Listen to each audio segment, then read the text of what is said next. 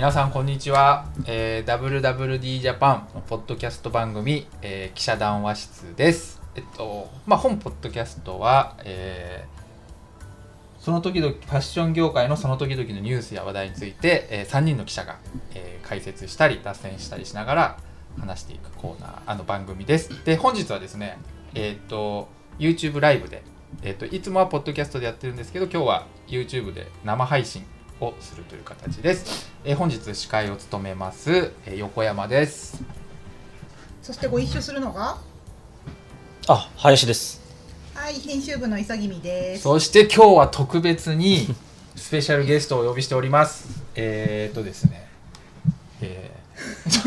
長い名前なんでね。えー、大丈夫ですか？大丈夫です。一般社団法人、ザ・グローバル・アライアンス・フォー・サステイナブル・サプライチェーン、えー、ASSC アスク、えー、代表理事の和田正樹さんをお呼びしております。和田さんよろしくお願いいたします。よろしくお願いします、よろしくお願いします。じゃあちょっと、えー、はい和田さん軽く自己紹介、はい、えー、一般社団法人、えー、ザ・グローバル・アライアンス・フォーサステナブルサプライチェーンの和田と申します。えー、はじめまして。えーとまあ、今回お招きいただいて、まあ、あのトピックというのが、まあ、技能実習生の話というふうに聞いておりますけども、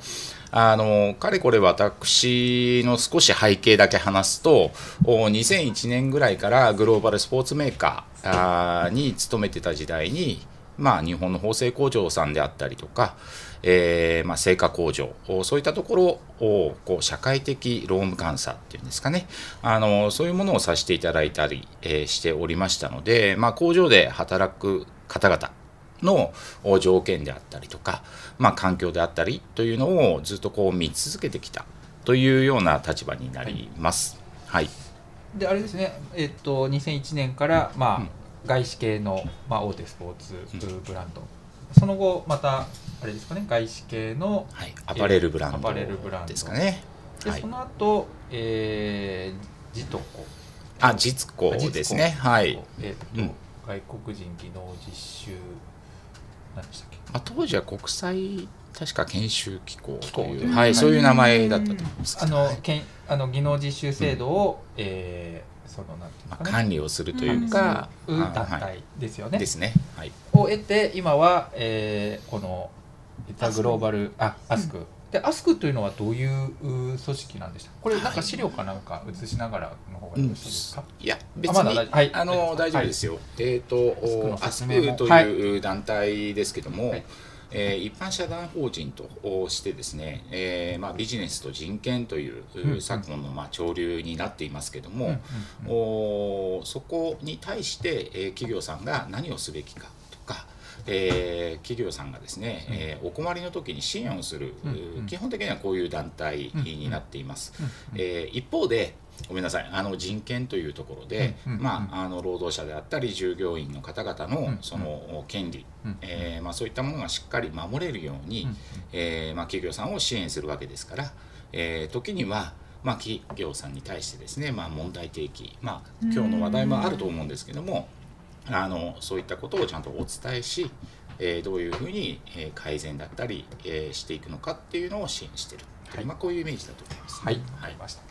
そんなね和田さんを迎えて本日は、まあ、技能実習制度、まあ、今皆さんあの見てる方々もあの技能実習制度っていうことはなんとなくこう言葉はもちろん聞いたことある人も多いでしょうしじゃあ今なんかこう何が問題になってるのかみたいななんとなく分かってる方も多いと思うんですけれども、まあ、和田さんはこう生で、えっと、日本の工場を監査するような立場で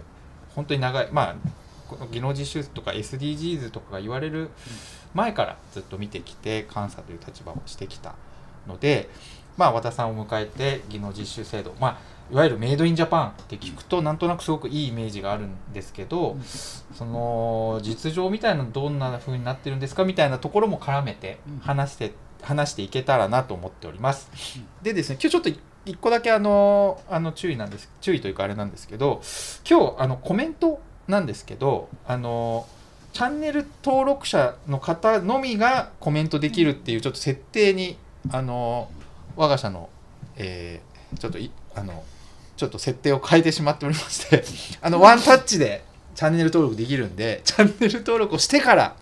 コメントをお願いします、えー、ばバシバシあのお待ちしておりますのでどしどしお待ちしておりますのでバシどしどしお待ちしてよろしくお願いします。ということでまずえじゃあ技能実習制度ってどんな、えー制度なんですか？というところの説明から、えーいきたらなと思っているんですけど和田さんから資料いただいてるんであのスライドを映していただいていいでしょうか。で、えーっと海外から見た技能実習制度、まあ、技能実習制度っていうのを、まあ、簡単に説明するとあの外国人外国から、まあ、技能の、えー取得を目的に、えーある特定の期間を、えー現期間限定で、まあ、日本の工場にあの働きに来てうんいただくという制度。工場だけに限らず。工場だけに限って割合こう産業として、えー、といくつかのまあ決まってはいるんですよ。はい、決まって職種職種が決まってるって。いうのは決まってるっていうのが基本ですね。ええ、でまあこう技能実習制度を活用している産業っていうのがいわゆるその我々のやってる縫製アパレルの縫製とあと農業とか、あと建築、うん。あとなんまあ、その他あの工業系もね工業系、ね。工場ね、まあ、うん。食品とかね、いろいろあるんですけど、うん。まあ、ただその中でも縫製っていうのは結構大きな、えっと、割合を占めてるんですね。10 20%弱ぐらいでしたっけね。みたいな感じで割合こう技能実習制度を活用しているあの大きなカテゴリーとして縫製があるというう実情でございます。でまあいろいろね技能実習制度問題をはらんでいるんですけれども例えばその一つが海外から見た技能実習制度っていうこれまあ和田さんの資料なんですけれども、えー、と米国国務省が、えー、と技能実習制度に関して報告書を出していると。あるいは海外の NGO も、えー調査なんかをしていると。でその時に非常に大きな問題になっているのがやっぱり技能実習人権ですかね、うんというところになるんでしょうか、まあ、やっぱり人権労働搾取のリスクがある、えー、とああのアメリカの調査報告書なんかによると現代の奴隷制度みたいなちょっと強めの言い方をしている外国の、えー海外の調査書報告書なんかもあるっていうことですよね。はい。っていうことがある。なんか和田さん的にも補足があれば海外から見た、こまあ、あの現代の奴隷って、はい。まあ、強い動きのように思われると思うんですけども、あの基本的にはそのお現代の奴隷制度という、まあ、モダンスレーブリーというはい。言い方では例えば英国であったり現代奴隷法みたいな形で法律も出ていますので、まああのまあ、語気は強いんですけども、はい。あの実際まあそういうことが起きているんじゃないかということはまああの言われていますので。うんうんうん。そのまあ、印象としてはね あの日本人としてはちょっと強めの言葉だななんて思うんですけどそこは少しこう今でも使われている言葉っていうところで理解をしていただいた方がいいんじゃないかなとなるほ思います。どなるほど。はい。まあだからそこに日本人の感覚とのなんか世界との大きいギャップその言葉一つにもありますよね。ああギャップがある。なんかやっぱ技能実習って聞いてるとなんかそういうあじゃあぎ日本でなんか習得して帰られてみたいなそういうことなんでしょうけど建前はね。建前。というか建て付けというかね。はい。でもはい、ね。実際には。実際にはそういう諸外国だとこんなの現代の奴隷でしょみたいなことを言われちゃうようなことを日本がやってますってことなんですよね。指摘されてるポイント多分そのねその制度自体というか制度そのものだけじゃなくて実際に行われている多分事例というのがなんかも問題がある多分部分があると思うんですけど次次の資料でいけますか？あここですね。そうですね。資料今出てるのかな？まだ画面に出た、はい。これ見れますかね？まあここら辺に、ここら辺にねこう問題点っていうのを全部、まあかなりのも網羅するというか、うん。いうような形でやってるんですけどこれをね見るとあのこんないっぱいいろんなうん。問題点があるのかという、まあ、これかなり分かりやすく整理していると思うんですけれども、まあ、例えば、まあ、技能実習、まあ、日本に来る技能実習の方からすると、まあ、日本語がねやっぱり言葉の面うん。でなかなかこうまあそれはそれはそうというか、まあうん。すっごい流暢な人が来る。流暢な人ばっかりじゃないというかほとんどそういう人じゃない人が来る、だから割合、えー、と問題なのが言葉の壁があるから例えば行政だったりなんかの支援のサービスにアクセスできないみたいなことが起こり得るみたいな、まあ、これが技能実習生の方の、ももまあ、問題になるところ。うん。あとまあその送り出し期間っていうんですかね、うん。現地、えっと例えば結構多い今一番多いのが、えーベベトナムでそのインドネシアもだいぶ増えてきたとインドネシアいうは聞いていますので、うん。そのあたりは、ね。はい、で昔は本当に圧倒的に中国がお中国のから来る方が多かったのが、いうん。今は割合 ASEAN うん。アジアに移っていて、まあ、ベトナムインドネシアからが多い。でそこから送り出す期間、まあ、うん。人材派遣、うんまあ、国をまたいだ人材派遣みたいなところがあるんですけれども、それの送り出すブローカーっていうんですかねここに載ってるんです。このブローカーが非常に高額な手数料を徴収しているって書いてあるんですけど、この徴収するっていうのが誰から徴収するかっていうと技能実習生。本人から。徴収する、まあ、うんここにすごく大きな、まあ、やや闇というかうん。問題があるみたいなところが一つありますよと。うん。であとは、えーまあ、あこそうですね。ブローカーがいて送り出し機関。うん。これまあ派遣業正式なこううん日本の窓口となっている人たちが、うん。ここがね僕えっと思ったのが偽の契約書。二重契約をしていたりうん。あるとか、えっとまあ、またここでも高額な手数料保証金、違約金の徴収、これ本来は全部必要のないいい手数料とかっていうのが上乗せされたりもしている。で今度は日本に来る。うん。受け入れ側。で、まあ、技能実習制度っていうのは受け入れ側がいて管理団体っていうのがあるんですよね、うん。受け入れた企業あのあるいは技能実習生の方々をこう日本に来て、まあ、割合さ本本来であれば支援するうん。立場が管理団体だと思うんですけどまた管理団体の人が、えー裏の契約し結んだり、パスポート本来は支援するべき管理団体がパスポートを没収するであるとか違約金を徴収する、ね。通訳者にするみたいなところ。であとは働く先の工場ですね、うん。えー受け入れ側の工場がうん。今度はまあ、えー不適切な賃金の未払い、うん。えーなんかこうよくわからない控除であるとか、あとこう寮寮費とか生活費と称してそのちょっとねすごい天引きされる。こ転引きされるて給料を転引きするみたいなことが起こってくる。あとなんかすごい狭い部屋に押し込められたりあとなんかうん携帯電話を禁止したり、うーん。まあだから 携帯電話取り上げる、まあ、パスポート取り上げるのもまあね普通のあの人権のあれでもあるけど、携帯電話を取り上げるっていうのもまあ結構ね人権うんまあそうですよ問ね題ですよね。外部との連絡を遮断するっていうことになりますからね。であとは、えっと、技能実習生の方っていうのは基本的には働く時間決まってるんでしたっけ、まあ、あの基本的には労働法内で働くっていうのが前提なので、技能実習生だからっていうよりも、えー労働者としての権利として、あの決まってるという。はい。これ日本人とかうんね。っていうみたいなことがあるということなんですよね。うん。今大体こう問題をバババッと列挙したようなですね、まあはい。あの今ご紹介されている、まあ、ページについては、まあ、多くのメディアさんとかでも取り上げられているので、えーもしかすると今日あの見ていただいている方々あーももうすでにあの十分うんうん。分かっていることかもしれませんね、はい、ただそれをちょっと整理をさせていただいたはい。と、はい。いうところです。みたいなことがございますよと。はい、じゃあ次のスライドいけますか。これはまあ、あの実はミャンマーの写真ミャンマーの写真。うん。はい、でこういうところからこうあの技能実習生というはい。うーふうになって、まあ、日本に来ているっていう、ははい。い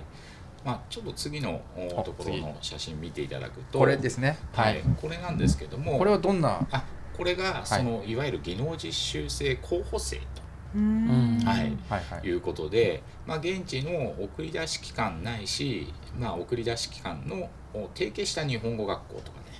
あのそういうところでこうやって勉強してるんですね。日本語を勉強してるんですか、はい、来日本語を勉日強して。する前に前にこ勉強しています。これいくつぐらいの女性たちなんですか、そうですね、まあ、あの20代、まあ、前半の方が多いんじゃないですかね。20代前半はい。うん。へいわゆるまあ、えー高校を卒業して、まあ、日本でもまあ高校を卒業した後にまあ就職はい。みたいな時に、まあそういう方々もいれば、はい。もしかしたら高校卒業した後に、うん。えーもう縫製工場とか、まあうん。あの働いてる。働いて、まあ、もう3年ぐらいのキャリアがある方が、うん。あの日本語ができないんでまずは日本語を研修するっていう人もいるかもしれない、はい、結構いろんなタイプが結構いるんですよね。方がいらっしゃると思いますね、うん、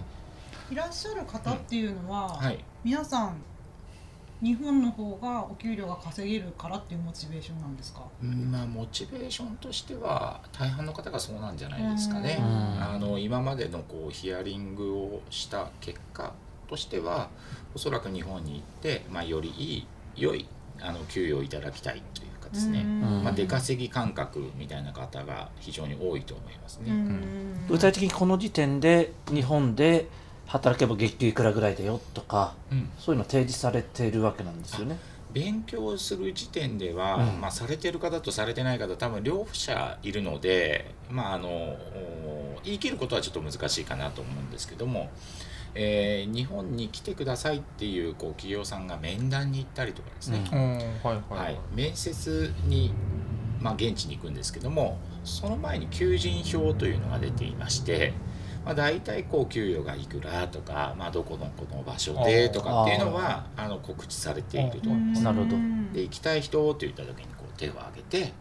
面談に回るっていうまあ多分こういうケースが非常に多いんじゃないですか、ね、企業行く先っていうのはなんとなくは分かると。そうですね。どういう仕事をする、まあ、社長さんがこうお伺いして、はい、まあ、面接するみたいなことになるので、はい、なるほど。そ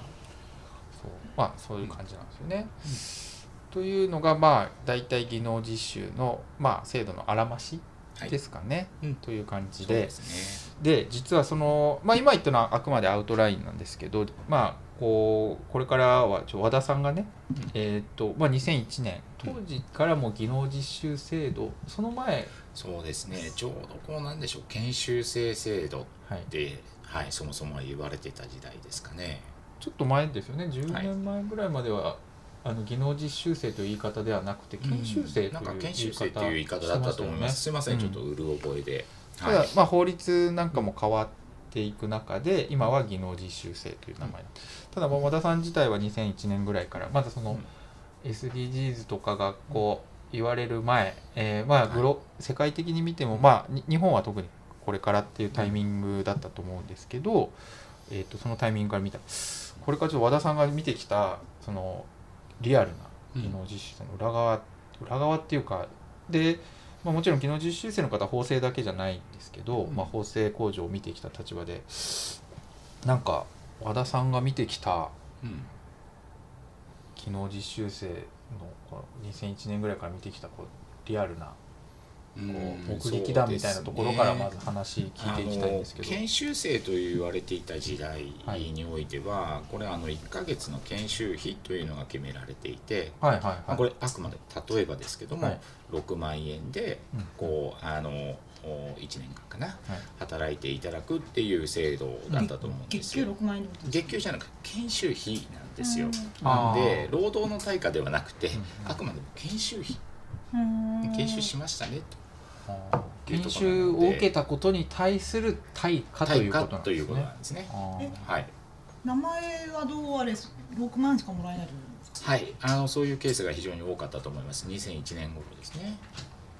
うん、ちょっとね誤解がここいっぱいあるところなんで、ちょっと話がね先回りになっちゃうんですけど、うん、現時点の技能実習制度現在の技能実習制度っていうのは、うん、えっと、すごくは極端に分かりやすく言うとえー、っと働く権働く側のじゅ従業員としての権利っていうのは、日本人も、まあ、技能実習生の方も基本は同一ルールですよね。はい、あの技能実習生の方だから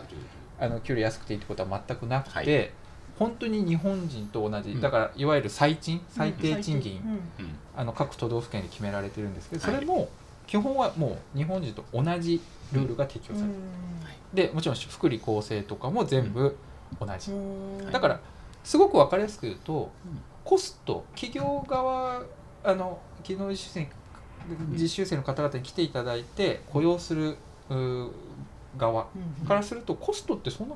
変わんないんですね正直ね。あの正直こうコストコスト、まあ、人件費っていう意味合いですよね、はい、そこはあまり変わるものとは思わないですね。はい、むしろむしろ、ね、をけあの雇ってるのと変わらない。そうです。あの、うん、横山様が、えーと、ご説明にあした通り最低賃金は守らなきゃいけないっていうことは、まあ、あの我々日本人と全く同じ条件っていうことなんです。でまあ、ただし外国人技能実習生を受け入れるにあたってまあいろいろな費用は出ていくというふうに思った方がよろしいかなと思うんですよね。ということは、まあ、普通に日本もへ下手すると日本の方をげ、うん、その募集して雇うよりももしかしたら外国で雇外国の方雇ってるわけで、うん、プラス経経費というか、コストはかかっているぐらいの感覚ですよね。だから要するに、ね、もうすごく分かりやすく言うとコストが安いからがあの研修制度をあの外国人技能実習制度を使ってるんじゃなくて、人手不足だから、えー、使ってるっていう企業が多い。大半を占めるぐらいのイメージですよね。実際はということなんですよね。でただ今和田さんがおっしゃってた、えー、話また戻るんですけど、2001年頃の時っていうのは、あの技能実習制度が制度そのものがまだ今のあの形と違ったので、うん6万円という上限というか研修費というのが当時の話です、当時あったということなんですね。一応補足なんですけど、はい、はい、で、まあ、そんな時代に、まあ、まずその給与がまずき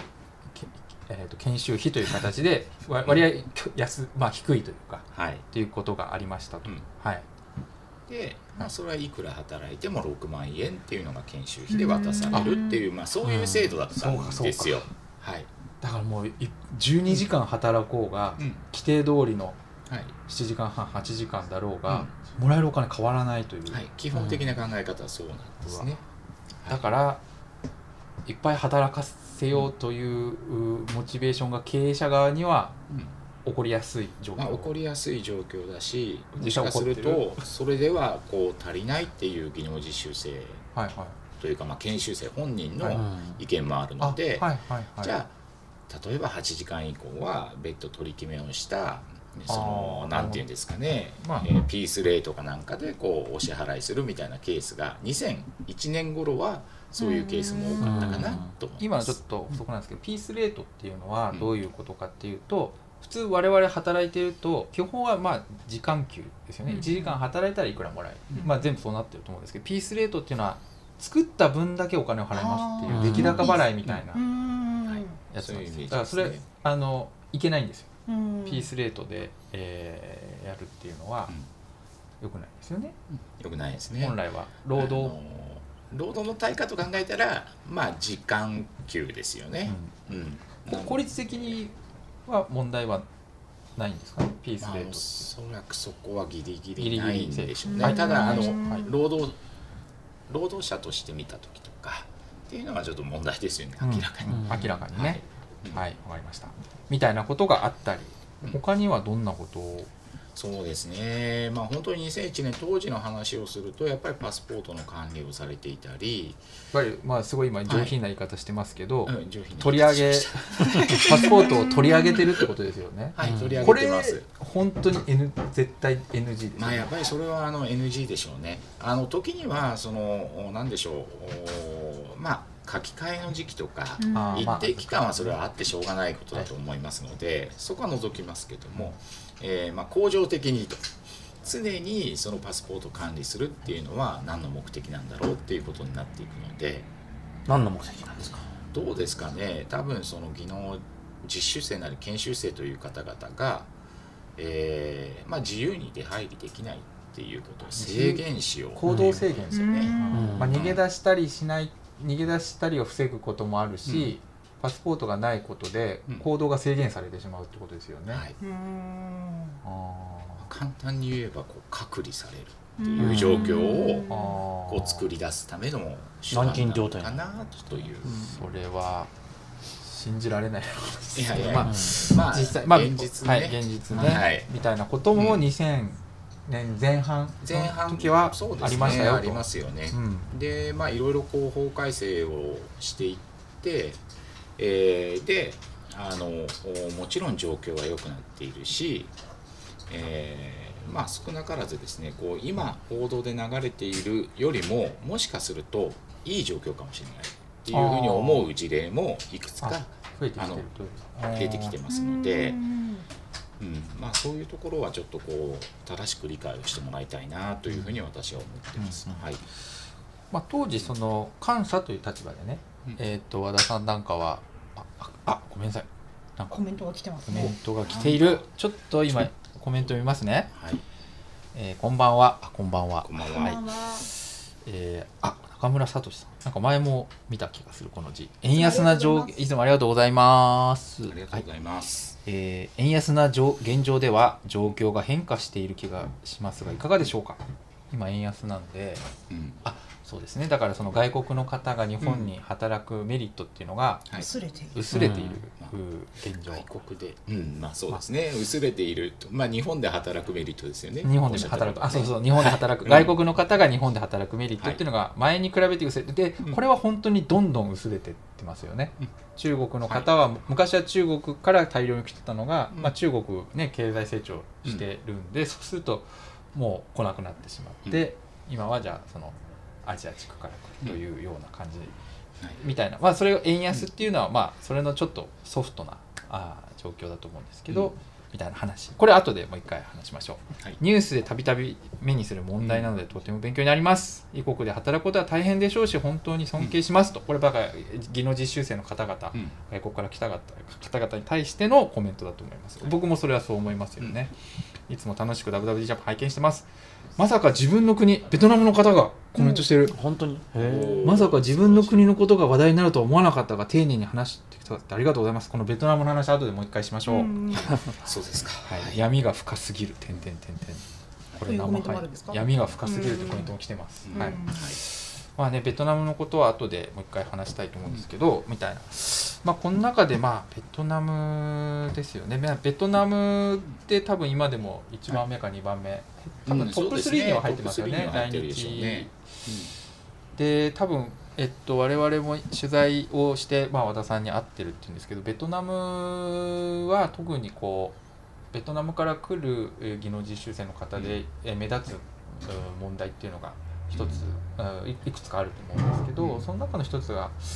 あれですよね債あの来日前の債なんて紹介手数料が他の国に比べて多いんですよね。なんかベトナムって、まあ、あの平均的なところで多分多いということですよね。あの昨今のメディアでも7000ドルとかねそういうことが出てましたし。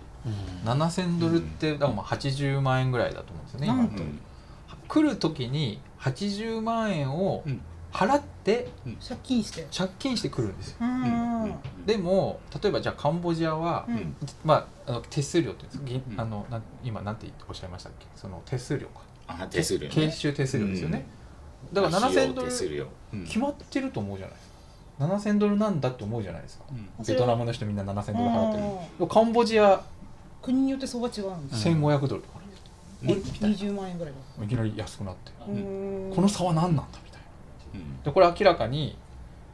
おなんかおかしいんですよ。この差が。変動する理由があるってことですよね。理由が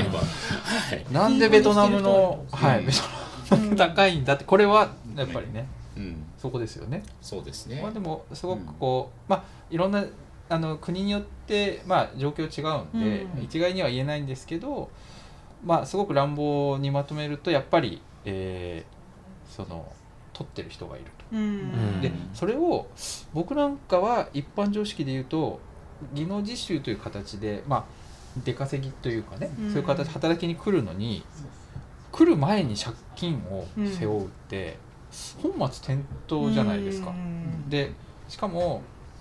なんていうんですかねその来たい気持ちを利用してふっかけてお金を手数料をさらに上乗せするってまあ、倫理的にどうかと思いません、うん、僕なんかそこ結構えって思うんですけど、うん、ここら辺がまずありますよね？みたいなね。これ現時点でも今、うん、あのもう今でもも起こってる問題の一つでございます。あとなんかあれですかね？こうあの、まあ、2000年2010年からずっと見てきてるんですけど見てきたと思うんですけど、うん、他にこうあこれどうなんだっていうところ例えばその今パスポートの話とかありましたけど、住環境働く環境みたいなところで何かありますか、和田さん、まあ、これもあの生で見てきた、はい、結構こう改善はされていっているなっていうのが、まあ、基本的な所感としてはあるんですよね。ただ、えーまあ、やっぱりその2001年頃から見ているとあの、まあ、外国人の方だからこの量でいいでしょうっ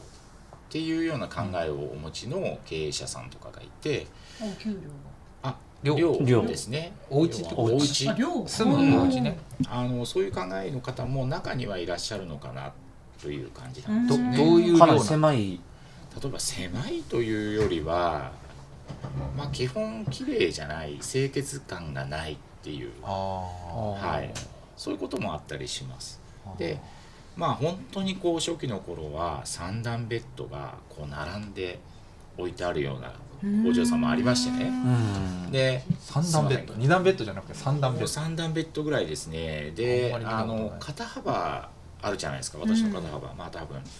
は80センチないですけど。あのこの肩幅ぐらいしかこう通路がなくてその横にベッドベッドっていう、うんベッドがバーッと並んでこれが肩幅ぐらいしかない。はい。三段ベッドが並んでそういうとこもあの本当に見てきました。2000年代うんもう前半ですよね特に。でなぜこういうことが起きているのかちょっとわからないんですけども例えばそこで火事が起きた時。どうやって逃げるんですかっていうのが僕らの問いあなんですよね。ーはいはいはいはい。そうですね。うん。安全面ね。安全面。はい。で寮には電話がない。うんうん。どうやって110番119番かけるんですかっていうのが問いになっていくんですよね。というのはやっぱりそこで働いていただく従業員の安全だとかそういうことを最優先するべきうんじゃないですか。従業員として見ても。うん。なんでそういうところはまだまだこうちょっと問題があるのかなっていう気はします。あー。うん。まあなんか我々なん本来であれば、うん。えーっとなんか決まってるんです。なんかあ契約とかもまま、契約書で巻いてるんですよね。その記述が、はい。住居はこういうふうにするみたいなことあのは、規定もありますし、規定もある。今はあの制度として規定がちゃんと、はい、あったと思いますしうん寄宿舎規定みたいなものもあの作るところが多くなってますよね。おはい、これはこを遵守してきちんとやんなきゃいけない。やっていこうやっていこうという動きももちろんありますよということですね。あとまあ働き方でよくそのさなんかこう超過勤超過労働うん。みたいなところもことも指摘されることがあるんですけど、そうん。こら辺は超過労働まあ、ちょ長時間労働という言い働方がいいんですかね、はいはい。あの時間外の仕事って今こう現状においてはだいぶ少なくなってきている。はいはいはい。はい。まあ、これはあのお経済的な問題もあって、はい。発注が少ないとかっていうことだと思うんで、今のところそんなに多くの時間外労働があるとはちょっと思えないなあという状況です。じゃあそこに関してはもうだいぶ改善されている部まあ、分、改善されてるところがあるんじゃないでしょうか。ただ一方であのごめんなさい。私もアパレル出身だったりするので、はい。あれなんですけどもどうしてもこう店頭に、ま、のそのロンチに間に合わせたくて、はい、緊急出荷してよとか、そうですね。納期もね間に合わせなきゃいけない、はい。ありますからね、うん。はい。その影響というかその煽りを受けてあのどうしても時間外労働しなきゃいけないみたいなケースっていうのはあると思います。はい、僕一回あうん。これスライドを出すこと可能ですか？あの技能実習制あ制度のもう一個の方かな？えーもう一個。あもう一個？あれ？ウェブの記事かな、厚生労働省のなんかなんとかっていう記事。前えっと厚生労働省が、うん。あのなんかこうブラックリストみたいなあの、はい。労基法で違反した、あ労基で違反した企業をうん。ブラックリストで、あの見せるっていうことを2017年ぐらいかな？に厚労省が始めて、そのあのやつを記事にしたことがあってその時に聞いてたのが僕はその時聞いたのはそのあの日本の方はあのもちろん縫製工場の中には技能実習の方もいれば、外国から来てる方もいればもちろん日本現地あの近くで雇ってる、うん。あの近くに住んでて雇ってる。で日本人の方は割合その主婦があ主婦じゃない女性の方が多くて、そうするとあの夕方以降はあの家族のね食事家事のとかもあるから残業がまあもう現実問題ししたがらないしですごいしづらいと。うん。だけど、まあ、技能実習生の方は割合働きたいモチベーションっていうのはすっごい高いわけですよ。そうするとこうつい時間外労働みたいなことになると、技能実習生の方にお願いしがち。だそうするとあのタイムカードもちゃんと押してあの勤怠管理してるんだけど、うん、おちょっとこう時間労働時間が長くなってしまう。ただ技能実習の方もやりたいっていうのはある。でだけどあの労働基準法で違反。っていうの結構多くて、あのその時は聞いた範囲。だからまあこれに関してはそのなんていうんですかね。バ制度のバグというか、あのまあお互いお互いというかあれなんだけどまあ制度的にはアウトですよっていうことも結構あるので、必ずしも搾取してるっていう感じではないんだなっていうのは、あの正直な印象でしたね。そうですね、うん、多分日本の労働事情みたいなところがあって、えー、まあ、アルバイトさんパートさんと言われる方々が多分3時までしかできないと、うん、で3時以降、まあ、5時半なのか 8, 8時か分かりませんけどそこの部分をこう労働力として補っているっていうのも事実なんだろうなって、まあそう時間外労働だと、当然アップチャージの分が、あの手当がもらえるので、そうするとみんなよりやりたいですよね、っていうのは当然、まあ、ある、みたいなところはございます、という一応補足でございます、みたいなことがいろいろありますということでございますが、えー、ちょっとコメントもう一回読ませていただきます。えっと私自身は実習生ではないが、あこれベトナムから来たマグロ289さん。私自身は実習生ではないですが、過去に過去に出会ったことは何回かもあります。そもそも話ベトナムの中でもベトナム中でも特に発展させていなかった教育もそこまで受けていない人たちだからこそ本当に日本で人生を変えたいと思って日本に来た人が非常に多かったです。うんだからパワハラなんかセクハラなんか本当にかわいそうですねということを言っています、技能実習制度がなくなった場合日本の生産現場はどうなってしまうんでしょう？全自動ロボ時給爆上がりみたいなことですね、信彦松本さんからコメントが入ってますね、えー、最近起きている問題はベトナム人がベトナム人実習実習生にギャンブルではめて失踪させるという問題が起きています。多額な借金を背負ってきてさらに借金が上乗せされて実習実施企業からもらう賃金で足りず犯罪に向かう人も増えていますという。非常に OTTI OTIT 技能実習機構も、ま役立たずで相談しても的確な回答が来ない、まあ、ちょっとこれ強めの言葉で言っていますね。OTT IT 技能実習機構というの？あの独立行政法人の技能実習機構というのがありまして、はい。はい、えー、どういう、まあ、そもそもあの実子って先ほどね、はいはい、あの冒頭にあった団体から、はい、和田さんも働かれてた、はい。今はあの OTIT というところが、まあ、このなんだろう所轄官庁的な 動きをしながらですね今やられてるっていう団体ですかね。技能実習制度全体を、まあ、国の行政が側が管理する団体みたいな感じですかね、そこの機構がちょっとこうあまりうまく機能してないんじゃないかという松本さんのご意見ですね。ご意見これねそう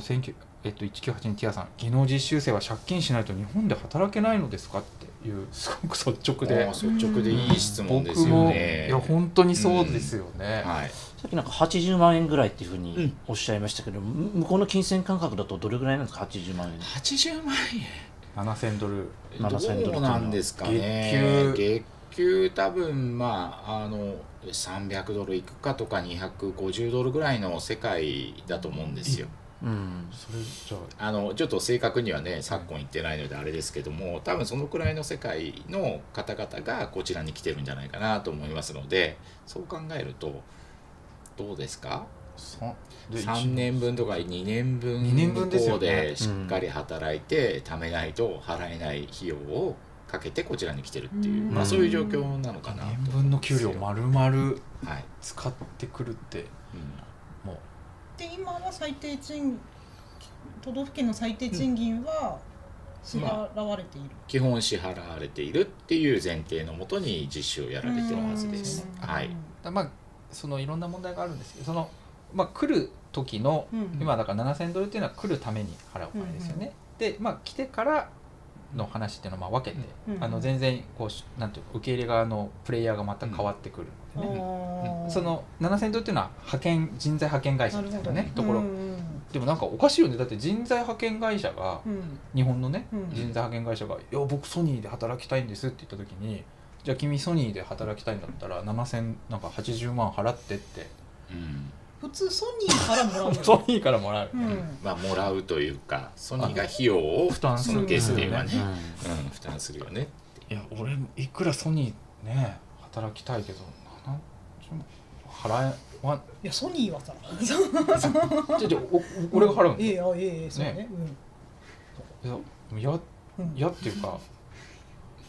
え？って思うよね。うん。キャリアアップしたいううん。んソニー世界のソニーで働くぞっつってじゃあ70万円みたいな。うん。もしかしたら文化的にそういうような国があるのかもしれませんね。まうん。そうあまあうん。そういうのあるんですよね、まあ、まあなんかご紹介していただいてっていう、まああー御礼とかね、うん。あの先生に御礼としてっていう。うんうんそういう文化がね文化というかね召喚書、あまあ一概には今あの和田さんがおっしゃってるのはそういうベトナムにはベトナムのそういう風習みたいなのがあるがあるから召集感があるから、そこがそこもあるっていうことだけはちょっとあ考えておいた方がいいけど、うん。まあ、ただ受け入れ側がうんあの7000ドル払ってき来て来てるっていうことを、そのままお OK するっていうのはまうんあありえないあとはね、思うんですけどね。日本の環境としてはどうなんですか？その工場とか、うん。えーそういうところの労働環境は改善されていて、うんえーまあ、コロナなんかもあったわけですけれども、うん。そういったものの影響というのはどのどういったふうに現れているのか。そうですね、まあ、その労働環境はだいぶ向上してきたと思いますし、条件もだいぶ良くなってきた、はい。でおっしゃったようにそのコロナの時に、まあ、これはちょっと考え方がおかしいと思うと私は思ってるんですけども、はい。あの技能実習生を労働力として今までこう重宝してきたのに、うん、日本は、うん、発注がなくなったら突然その人たちを返してしまうみたいなことっ国させるてってこといくつか報道にも出てました出てましたね、えあるんですよね。なんで。ーアパレルの縫製縫製工場でも結構あった。うんまあアパレルの縫製工場でっていうのも多分あるんだと思います、うん。はい、なんで労働力の調整弁としてこれを使っているっていう方々も中にはいらっしゃるかもしれません身も蓋もない話にはい。なってきますよね、うん。えで今となってみれば先ほどこう横山様からもありましたけども日本人の方が働けないとか働きたくないっていう状況が、まあ、できつつある中でじゃあ外国人の方が労働力としてまああの真正面から言えばですけど労働力として来ていただく。で重要な従業員じゃないかっていう、うん。やっぱり考え方を持たないと、えうん。これから先はもっとあのその考え方をもってしてどういうふうに受け入れていこうっていうところをこう企業さんには考えていただきたいなっていうのがうん私の考えですね。うん、今もどんどん来ているんですね、はい、実習生というのは、はい。えまあ、ここまでちょっとね技能実習の結構問題点みたいなことを話してきてしまったんですけど、あのまあ、ちょっとこう概要を言うと技能実習の方、えー、と日本の法制でね働くの大体多分9万から10 9000うん。9万9 9000 1万人ぐらいぐらいですかね。多分9000か1万ぐらいなん。ですよね、働きに来てる方々。え1万人いるとおおよそ。おおよそ。法制でね、うん。だだからまあ日本のそのメイドインジャパン先週やったんですけど、うん。1点。うん。国内流通量1点。スーパーの中ではまあこうなんていうのかな。あそうそう。だからそのほ日本の縫製工場には基本的には技能実習生の方がいるっていう理解でいいんですいないとこも結構いるんじゃないですか。まあまあいらっしゃらないところもいると思うので、まあ、基本的にっていうとちょっとこうあの弊害があるんじゃないかなと思いますけど、大半はでもいるぐらいの感じですよね、まああの多くのところではいる、割合としては、うん割合としてはいらっしゃるんじゃないかなと、はいだからそのまあだからメイドインジャパンっていうと非常にこうなんか高品質で、なんかすごいクリーンで、うん。なんかこうすごく極端な話を言えば外国で作ってバングラディッシュであの事件が起こったねラナプラザみたいのがイメージがあって外国で作ったやつはすごくこうなんていうのかな労働環境もちゃんとしてなくてうん。作られてて、うん。こんな洋服かっていう話ですけど日本はすごいちゃんとしてる。で技術も高いみたいなイメージがあるけれども、そのこれは技能なんかこう最近こういろんなレポートというかね日本もいろんな調査してるんですけど、あの常に調査してるんですけど大体、えー、技能実習生を受け入れている事業者の7割が労働基準に違反しているという調査があるんですよ。これは別に日本がやってる調査なんですけど、行政機関がやってる調査なんで数字としては硬いデータなんですけど、まあ、7割がね違法してる何らかの違法してるっていうであの調査があってこれそういうことを考えるとメイドインジャパンの服もだから分かりやすく極端なくと7割はそういう何らかの不正労働があって作られてるということになるんですよ。うん、なんか私何年か前5年ぐらい前に、なんか経産省の資料かなんかで、うん、なんかこれかな？今出ますかね？あのさ三これ今そこに映ってるんですかね？その技能実習生を受け入れてるのって別に法制業だけじゃないじゃないですか。はい、で法制業がすごい一番多いとかでもない中で。ですよね。なんかそういう不正行為技能実習に関する工場側というかその受け入れ側の不正行為が半数以上がアパレルみたいな、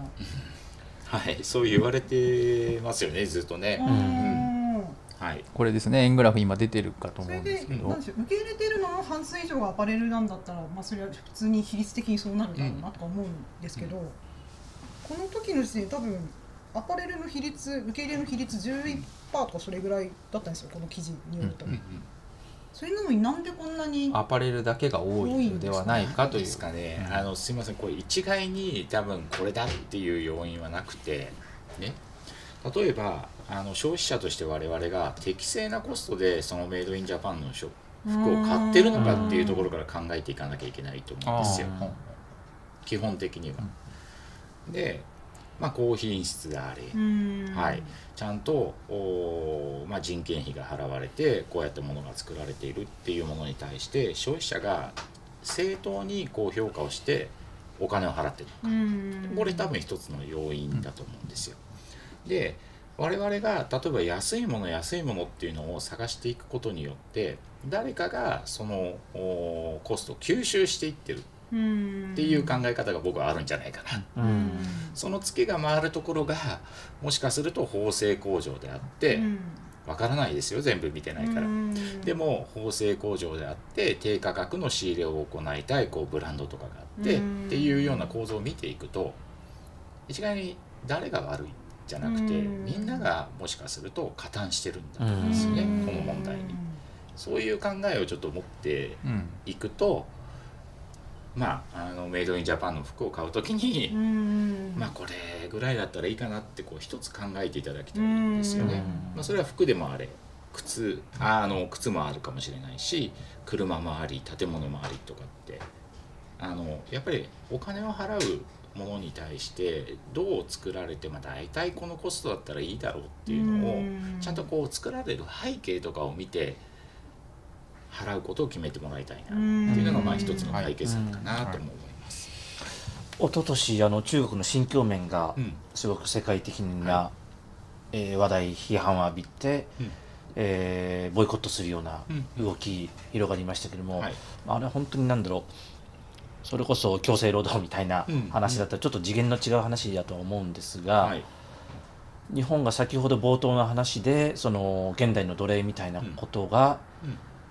世界的にこう広まってしまうと、はい、日本製品そのものどうなんだというようなことになりかねないと。なりかねないですよね。うん、はい、うん、だと思うので、うんだからこそその日本で生産しているもの、まあ、本当に高品質だと思うし皆さん素晴らしいものを作ってると思うんですけどもそれに対する適正コストはいくらなのかっていうのも、我々は目として持たないといけないと思います。うん。うん、だから消費者になった時に、うん、それをその価格で買っていいのかってことですね。そうですよね、うん、だからその背景が例えば見えるようにまあ1万円のものは実はこういうふうに作られてるんですよっていう説明するようなブランドとか、うん、うん、だからちゃんと適正コストも払ってるしこれを作ってる人たちはまあ労働条件も守られてるしとかっていう考え方をこうどうにか消費者の方も持っていただきたいなとは。まあ、これは本当にあの少しだけなんですけども、うんうん、5秒でもいいから考えてもらいたいんですよね。はい、値札を見たり、はい、メイドイン何々を見た時に。うん、まあなんかこういうもういろいろ言ってきたんですけど、まあまとめではないんですけどこう和田さんから見てこういう、まあ、今技能実習制度って言ってきたんですけど、いわゆる、まあ、フラットに言うと外国人ね労働者に対する問題いろんな問題技能実習で絡めた問題の本質ってどこにあると思われますか、うん、そうですね、まあ、長年見てきた、まあ、長年見てきた中での、はい、そのまあ、感想というか、はい、あくまでこれ和田さん個人の感想私個人の意見というところで、うん、まあ、あの本当に昨今ねその技能実習制度の改正とかいろいろな話題があると思うんですけども、僕はあの法改正をしたからってこの問題が本当に全て解決できるとは実は思っていないところがあります。法律や制度だけを変えれば解決する問題ではないんじゃないかろうなと。はい、で現場を見てきてとか、まあ、送り出し国とか、まあ、いろんな方からのヒアリング、まあ、そういうのを踏まえて言うと、まあ、こう外国人日本人っていう、そもそものなんか差別的なものがあるんじゃないかなと。例えば現在の法律の中でも日本人同等で扱ってくださいというような内容になってるんですけども、じゃあ最低賃金で外国の方が働いていて、うんうん、日本人の新卒の方も本当に最低賃金で働いているかというと、ちょっと疑問があるんですよね。そういう見方をすると、どこかに差別があって、えー、まあなかなかねうまく受け受け入れられないのかなっていうことだと思っているので、まあ、法律を改正して、まあ、より良くなるのは多分間違いないんでしょうけども。まあ、法律を守ってるっていうだけではなくて、それ以上に人としてちゃんと受け入れて、いかに従業員の方がうまくこう働いてもらえる環境を作るかっていうのがこれからの時代なんだろうなっていうふうに思いますので、そこに注目をしてほしいなと思ってます。はい、まあね、まあ、そのよく今言われるその生産性っていうね言葉もあると思うんですけど、そのどれくらいこうあの生産性を高められるのかっていうところで、うん、まああと縫製アパレルの縫製の場合ってなかなか自動化が全部できるっていうところもないし、うん、まあ、自動化すればいいっていうものじゃないと思うんですよね。セル生産とかでこうや,、やるやった方がいいパターンとかってあると思うんですけど、まあ、そういう時にこう働く環境を良くすることで、まあ、生産性も上がるわけじゃないですか。そうですね、それを別にそのそれは外国の方だから日本の方だからって本来は、うん、あの分ける意味はないというか、うん、生産性を上げるっていうことだけ考えるんだったらより働きやすい環境にする、まあ言語があれだったら言語状況もちょっと多言語にも対応、まあ、なかなか難しいですけどね。でもなんかでも和田さんがおっしゃってるのってすごくこう何て言うんですかねお金がいっぱいかかってコストがかかってやればいいっていう話じゃなくてできることをやるややったらいいんじゃないかっていうことですよね。うん、そうですね、うん、誰誰もができることがある。やっぱりまあモチベーションによる不良品の発生って多分あると思うんですよ。ね、なんかこう針を入れてやろうなんていう方がいるかもしれない。でもそれって不良品になって結局ラインを止めて、えー、まあブランド側からはどうなってんだっていうこう追及をされてですね、まあ、非常に嫌に嫌な思いをするのは縫製工場の方だと思っていて。まあ、そういうことを防ぐためにもやっぱり働く人の状況とか、環境とか、まあ一声かけるとか、そういうところからあのスタートするっていうのは本当に重要だなって私は思っています。はい、なんかそれにこれだけ日本のさ日本全体としてなんかだんだん国際的に競争力がなくなっていく中で、お給料もそんな諸外国に取られるとよくないし、もう別に日本に来なくていいやって皆さんまあ、なりつつはありますよね、どんどんね、そういう状況を踏まえてそれでも働きに来てもらうためにはどうしたらいいのかみたいなことをもう一回考えましょうというまあねこと。で僕ね正直まあこれ今のは和田さんの意見で私もあの思ったんですけどそのまあ技能実習制度っていうのはもう4 5 0年続いてるわけですよね。であのこれはまあ試験というふうになるかもしれないんですけど、まあ、そもそも日本ってなかなか移民を受け入れないという前提があるから、それで労働力不足を補うために技能実習制度研修制度っていうのができてそれが運用されてきた、まあ、そのこと自体は、まあ、いろんなそれこの時代も問題あると思うんですけどそれそれ以前に、まあ、和田さんもさっきおっしゃってましたけど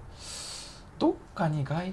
国の方の対するなんかあるなっていうやっぱ差別って言ったらちょっと強い言葉すぎるかもしれない、うん、あるなと思うんですけど、うん、あとその僕はこれ本当にわからないのが働きに来る方に債務を負わせて来日させる、まあ、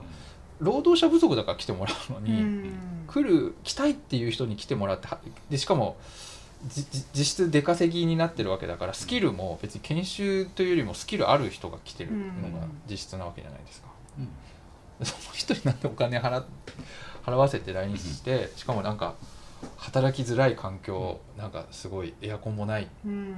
お家にとなんかやってパスポートも取り上げて働かせるってもう最初から最後まで全部アウトじゃないですか。でなんでそんなことしてたのかなと思って。もう話を聞くたんびに えなんでっていう。まあそういうことにこうアンテナを張ってないのかもしれませんよ。国全社会全体まあ社会全体が。うん。だからまああの消費者のその適正コストの話と一緒で、ねはい、あのそういうものにこうアンテナを張ってないからこそ起きやすいこう問題なのかもしれないし。これは別にその法制工場の方だけ、あの管理団体の方、うん、その技能実習制度に関わってる人だけが悪いっていうことではなく、それだと片手落ちというか、もっと社会全体で考えていくことだと、そうだと思いますよね。そのためにはまずは現実を知っていこうと。いう、はいで現実を皆さんのお力でちゃんとお伝えしていただいて、うん、まあもちろんいいところもあるので、うん、そういったところもご紹介いただきながら、うん。うん有料事例としてね。はい。まあ、コメントでもね今その先ほどね技能実習生がなくなったらどうなるんでしょうみたいな話、もありましたしあとまあ今来てるのが技能実習生代議名分は技術移転でしたね。労働力の調整ではなく技術移転の模範例というのはないんですかという話、まあ、これある、うん、これありますよね。あ、ね、あの、もちろんあることはあるんですけども、えー、例えばそのこれ全然中国から以前来ていた方。で、えー、中国に戻って縫製工場を開いた方とか、まあ、そういう事例も多くあるので。そこはもう技術移転というふうに言ってもいいんじゃないかなというふうに思いますね。あとこれ多分僕も話和田さんもそうですし他にもいくつか何か取材して話聞いて、えー、まあ、和田さんも問題意識を持って技能実習生と見ている方、和田さんもそうだと思うんですけど技能実習で来ている人たちまあ何人いるかってあれなんですけど大半の人は、あのなんて結局はちゃんと働いて満期を迎えてで帰る方、うん、でその後も工場の方とね、うん、ずっと仲良くやり取りをしている方っていうのが、もう実質実は大半あの、はい、ほぼほぼみんなこう、まあ、満足というか、あのそれなりにお金も貯めて戻って、はい。まあ、本当に嫌だったらその工場の方と、うん、その後日本連絡取るってことないじゃないですか,、だ取ってるっていうことは、まあ、ある程度やっぱり、まあ、満足とか楽しかったとかって思いがあるんですよね。まあ、だから技能実は大半はまああの良くないこともいっぱいあるけど、うん、お来てくれる方々のまあ多くの方々と言っていいんですよね。うん、大半っていうとあれですけど、はい、多くの方々は少なくとも、ね。うん、あのそれなりにこう、はい、身を持って帰られる方っていうのが多い、ということが、ま、戻ってきたいっていう人もいらっしゃるわけですよね。だからまあ制度自体が全てダメうん、何でもかんでもダメということではなくて、ということは最後ちょっとね一応補足しておいた方がいいかなと思うんですけど、うん、泉さん林さんに最後聞きたいんですけどどうどうですか？今日聞いてて。ざっくりして。ざっくりしてるな。ファシリテーターざっくりしてる。な。あ僕から？僕からどうはい、はい、うんまああのー、最後ねお聞きしたように少なくともその悪いあのニュースになる時って大体悪い時しか ニュースにならないので、えー、もう制度自体がもう100%悪みたいな、もちろん欠陥がかなりある、うん、そこに、えー、いろんなその人権無視だとかその見過ごせないような問題というのがもう至る所にも噴出しているような制度だと思うので、ね、今実際に法制工場たまに行ったりしてももう彼ら彼女たちがいないともう成り立たないっていうのはもう誰が見ても明らかなので、ちょっとその辺は改善すべきは早く改善しないと、もう時間の問題だと思うんですよね。もう。何年も改善する改善すると言いながら、まあ、少しずつ緩やかには改善されてるんだろうけれども、もう少し抜本的にやらないとさっきの円安の話じゃないですけれどもそもそも誰も来てくれないというような気づ気づけば誰も来てこられないと。いうことになる前に何かしらの手を打てないといけないさんどうですか？なんか私数年この今回のあれの前にこれの前に数年前の自分の記事とか探したんですけどなんかそうしたらなんだろう結構業界の方とかはアパレルってこうサプライチェーンが細かいから、自分の直前のところ以上のことって遡る連絡ってどうしてもブラックボックス化しやすいみたいなコメントを何年か前の記事とかで出してたんですけどなんかでももうそれって NG ですみたいなみんなの共通認識ができてきてるじゃないですか。トレーサビリティというかね。分かんないからうちが悪いんじゃないですみたいなことはもう通用しない共通認識ができてきてるからなんかまあ本当にゆっくりでこの日本のこの下がっていく中とどっちが早いかっていうのは本当にチキンレースな感じはしますけど、まあ、でもこの数年でみんなの認識も結構変わったなっていうふうには。あうん、ただまああのどんなにまあ中あの小規模なね、うん、アパレルの場合ってどどんなに小規模なブランドでも、まあ、割合フルラインナップじゃないですか、うん、そのアイテムがいっぱいあるじゃないですか、カットソーがあってボトズボンがあってスカートあってブラウスあってジャケットがあって形いろんな形あって、っていうふうで結局アイテムが違えば使うミシンも変わるわけで、そうすると工場も変わるわけですよね、そうするとどんなにちっちゃいブランドでも結非常に多くの、工場と取引しなきゃいけない。だからまあフリアっていうブロなんていうんですかね縫製ブローカーみたいな人がいてこうまあ別にその人が悪いとかいいとかっていうんじゃなくてアアパレルのデザイナーとかブランドっていうのはそこに投げてこう作ると、うん、そうするともうそこからこう一次二次受け三次受けフリアがこう続くともうどこで何作ったかって正直ブランド側がどんなにちっちゃいブランドでも全部の工場を把握してるってこと現実問題ないと思うんですよ実は。だから何が行われてるか分かんないんですよね。実は自分のブランドで売ってる服がどういう人たちどういう工場でどういう人たちが作ったのかって実際把握してるブランドって本当は少ないんじゃないかなって実は思ってて。だそう考えるとなんか難しいというか。あのいやうちはもう志が仮にねデザイナーが高くても実際作る時はどこで作ってるか分かんないってことよくあるパターンだと思うんでそういうのはどうしたらいいのかなっていうのは思うんですよね。なんか監査もできないし、うん。まあ、ビジネスモデルねもう一回考えるとかあると思うんですけど、まあ、それはあるんでしょうね、ね。うん、そういう難しさっていうのはアパレルの場合はあるのかなとは思いました。ということで結構もうね話は尽きないんですけど個人的に。もう9時なんで、うん、はい、そろそろ、うん、はい、終わりにしようかなと思って。最後あのコメントね。技能実習生という言葉が欺瞞でまずは名前を変えるべきではというコメントが、技能実習生ってね、どうですか？まあもうあの正面切って労働力と思ってる方が多いので外国人まあ、外国人労働者の方という表現の方が、まあ、しっくりくるんじゃないですかね。本来はそうあるべき。かなという感じですね。はい。まあ、そうすると非常にこういろんな問題がすっきり見えてくるスタート地点になりますよね。全体全大前提が。はい、ことあると思います。まあ我々もまだ引き続き技能実習問題っていうのは、あのフォローアップしていこうと思っております。し思っておりますのではい。でも今日和田さん、はい、初めてのゲストでしたねあのそれではライブライブですんで YouTube ライブでは。すごいお忙しい中ありがとうございました。ありがとうございました。またよろしくお願いします。見ていただいてありがとうございます。またよろしくお願いします。